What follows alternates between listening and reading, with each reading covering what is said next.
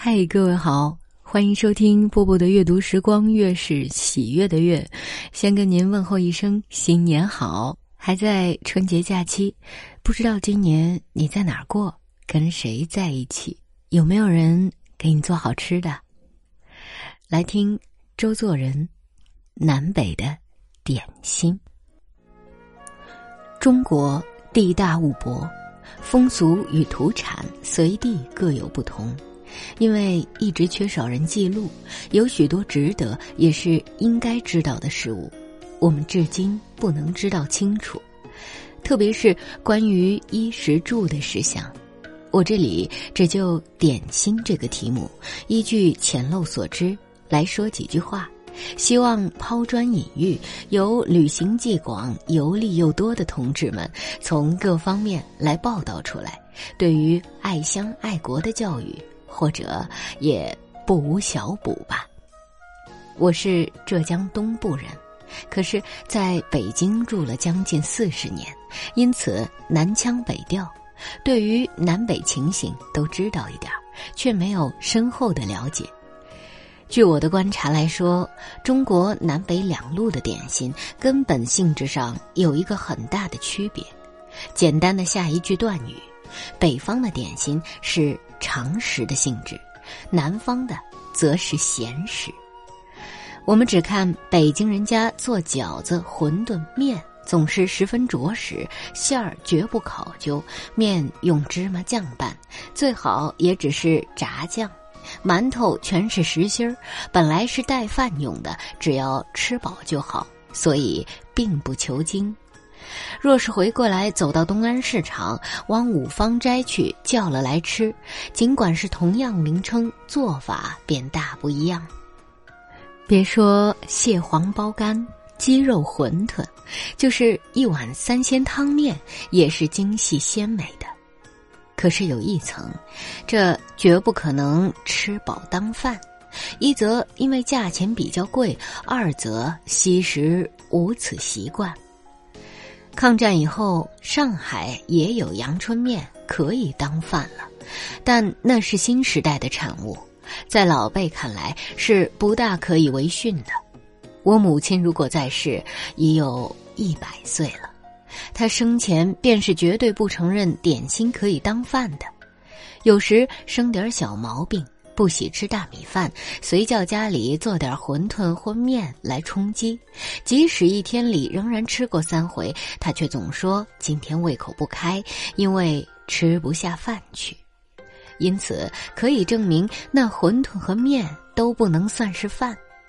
这种论断虽然有点近于武断，但也可以说是有客观的佐证。因为南方的点心是咸食，做法也是趋于精细鲜美，不取着实一路的。上文五芳斋固然是很好的例子，我还可以再举出南方做烙饼的方法来，更为具体也有意思。我们故乡是在钱塘江的东岸，那里不常吃面食，可是有烙饼这物事。这里要注意的是，“烙”不读作者字音，乃是“落”字入声，又名山东饼。这证明原来是模仿大饼而做的，但是烙法却大不相同了。乡间卖馄饨面和馒头都分别有专门的店铺，唯独这烙饼只有摊，而且也不是每天都有。这要等待哪里有社戏，才有几个摆在戏台附近供看戏的人买吃。价格是每个制钱三文，油条价二文，葱酱和饼只要一文罢了。做法是先将原本两折的油条扯开，改做三折，在熬盘上烤焦。同时，在预先做好的直径约两寸、厚约一分的圆饼上，插满红酱和辣酱，撒上葱花，卷在油条外面，再烤一下，就做成了。它的特色是油条加葱酱烤过，香辣好吃。那所谓饼，只是包裹油条的东西，乃是客而非煮，拿来与北方原来的大饼相比，厚大如茶盘，卷上黄酱与大葱，大嚼一张，可攻一饱。这里便显出很大的不同来了。上边所说的点心偏于面食一方面，这在北方本来不算是咸食吧。此外，还有一类干点心，北京称为饽饽，这才当做咸食，大概与南方并无什么差别。但是这里也有一点不同。据我的考察，北方的点心历史古，南方的历史新。古者可能还有唐宋遗制，新的只是明朝中叶吧。点心铺招牌上有常用的两句话，我想借来用在这里，似乎也还适当。北方可以称为官礼茶食，南方则是家湖细点。我初到北京来的时候，随便在饽饽铺买点东西吃，觉得不大满意，曾经埋怨过这个古都市，积聚了千年以上的文化历史，怎么没有做出些好吃的点心来？老实说，北京的大八件儿、小八件儿，尽管名称不同，吃起来不免单调，正和五芳斋的潜力一样。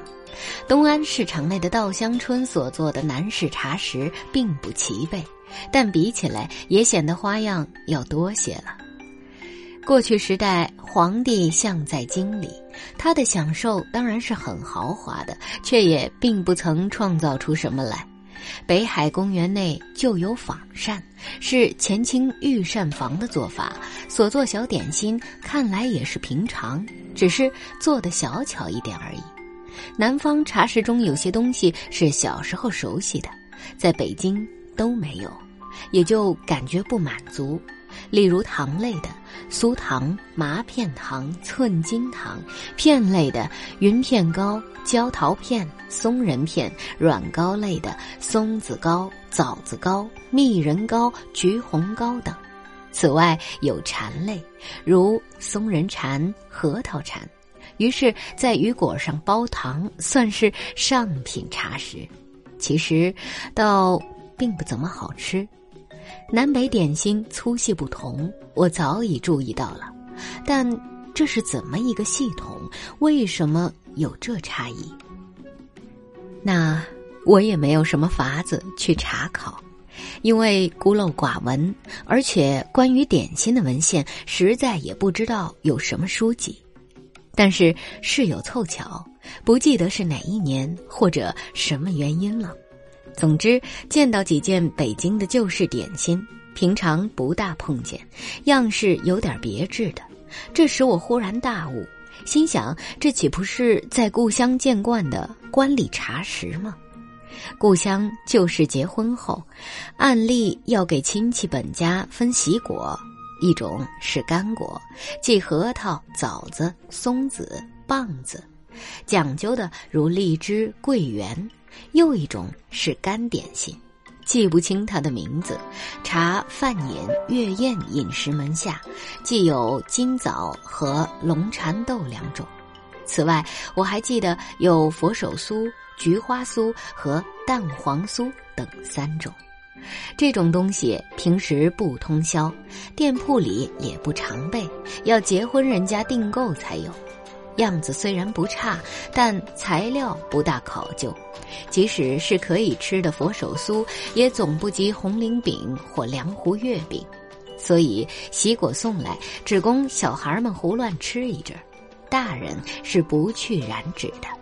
可是这类喜果却大抵与北京的一样，而且结婚时节非得使用不可。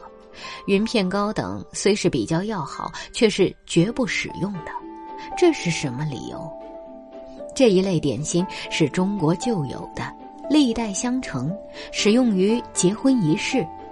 一方面时事转变，点心上发生了新品种；然而一切仪式都是守旧的，不轻易容许改变。因此，即使是送人的喜果，也有一定的规矩，要定做现今世上不通行来的物品来使用。同是一类茶食，在甲地尚在通行，在乙地已出了新的品种，只留着用于官礼。这便是南北点心情形不同的原因了。上文只说得观礼茶食是旧式的点心，至今流传于北方。至于南方点心的来源，那还得另行说明。嘉湖细点这四个字本是招牌和仿单上的口头禅，现在正好借用过来说明细点的起源。据了解，那时期当为前明中叶，而地点则是东吴西浙，嘉兴湖州正是代表地方。我没有文书上的资料来证明那时吴中饮食丰盛奢华的情形，但以近代苏州饮食风靡南方的事情来作比，这里有点类似。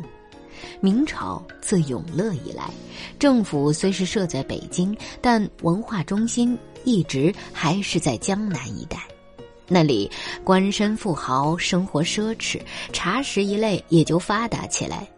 就是水点心，在北方作为常食的，也改做的特别精美，成为以赏味为目的的闲食了。这南北两样的区别，在点心上存了很久。这里固然有风俗习惯的关系，一时不易改变，但在百花齐放的今日，这至少也得有一种禁售了吧？其实这区别不在于质。而只是量的问题，换一句话即是做法的一点不同而已。我们前面说过，家庭的鸡蛋炸酱面与五芳斋的三鲜汤面固然是一例，此外则有大块粗制的窝窝头与仿膳的一碟十个的小窝窝头，也正是一样的变化。北京市上有一种艾窝窝，以江米煮饭捣烂。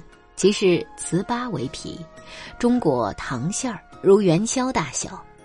李光庭在《香言解疑》中说明它的起源云：相传明世中官有世之者，因名誉爱窝窝，今但曰爱而已。